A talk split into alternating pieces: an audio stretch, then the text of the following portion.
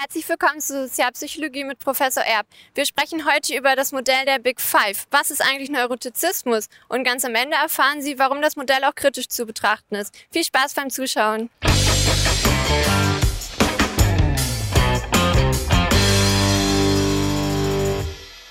Guten Tag, Herr Professor. Ja, hallo Judith. Wir haben ja letztens ein Video zum Thema Persönlichkeit gemacht und heute wollen wir über ein Modell sprechen, was Persönlichkeit besonders beschreibt, und zwar über die Big Five.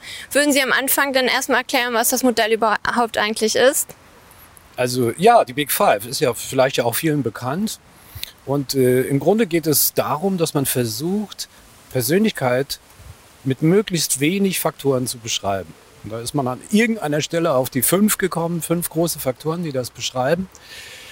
Ursprünglich stammt das Modell aus einer Idee, dass man die Sprache durchwühlt hat nach Eigenschaftswörtern äh, und diese Eigenschaftswörter Menschen vorgegeben hat, um vielleicht sich selbst einzuschätzen oder andere Menschen einzuschätzen, die sie gut kennen.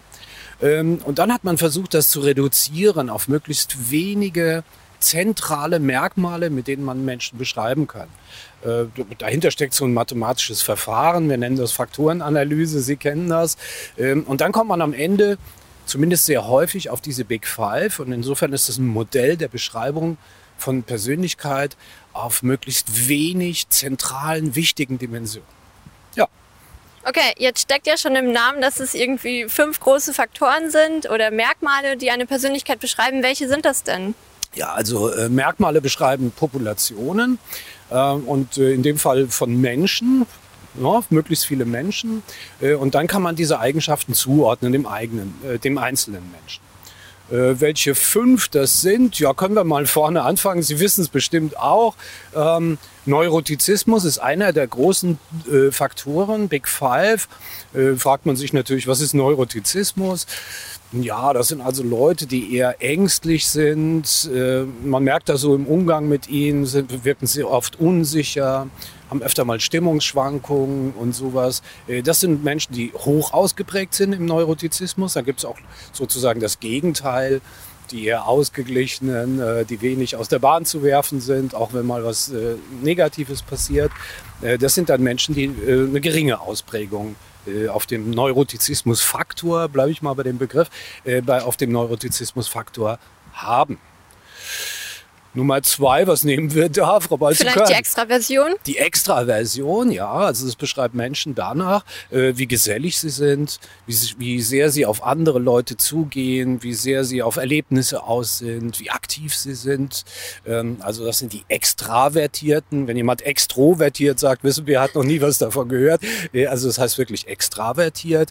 Äh, und äh, auf der anderen Seite sind, ist es die ähm, Introversion, das ist ne, äh, auf dem Pol die äh, oder der gegenüberliegende Pol auf dieser Dimension. Äh, das sind halt Leute, die eher zurückgezogen sind, große Partys vermeiden, lieber das Buch lesen am Samstagabend und so weiter.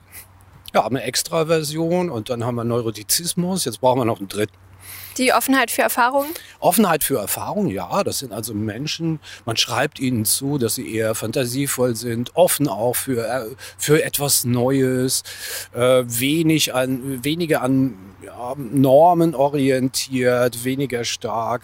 Ähm, äh, abhängig davon, was die anderen tun und so weiter, was vorgeschrieben ist. Und die suchen eigentlich eher äh, neue Erfahrungen jetzt in ganz unterschiedlichen äh, Bereichen. Das kann also auch durchaus intellektuell sein, dass sie äh, ausgefallene Bücher lesen, ähm, sich mit Gedanken beschäftigen, äh, die viele andere nicht so haben der Gegenpol wäre jemand, der nicht so offen ist für neue Erfahrungen. Äh, der ist dann vielleicht derjenige, der immer an die gleiche Stelle in Urlaub fährt, äh, immer ins gleiche Hotel oder auf den gleichen Zeltplatz. Äh, und für den ist wichtig, dass es Schnitzel und Pommes frites und Salat dort gibt ähm, und Eisbein, sodass da irgendwie nichts durcheinander gerät.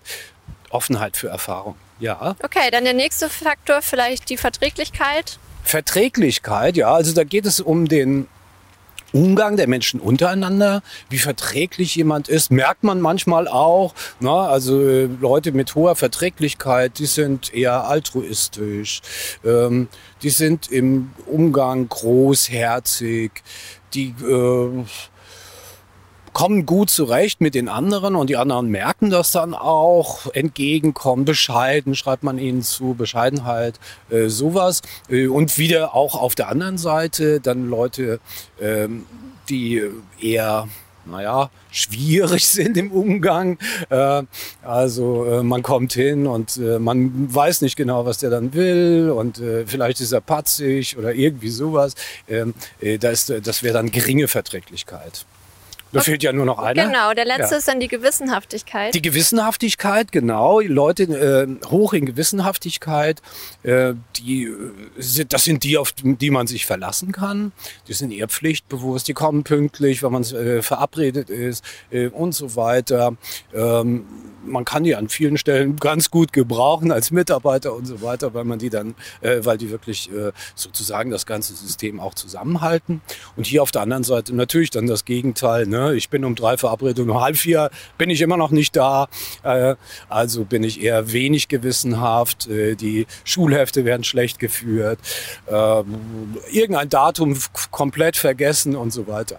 Äh, das wäre dann der fünfte Faktor. Jetzt haben wir sie alle fünf, oder? Ja, dann sind die fünf Faktoren. Und jetzt würde äh, ja bestimmt viele auch interessieren, wie stabil äh, diese Persönlichkeitseigenschaften sind. Ja, also man nimmt an, dass ein großer Teil, also so knapp die Hälfte ungefähr von diesen äh, ähm, äh, Persönlichkeitsfaktoren angeboren ist, dass wir das so mitkriegen, genetisch, ähm, und der Rest dann irgendwie gelernt wird.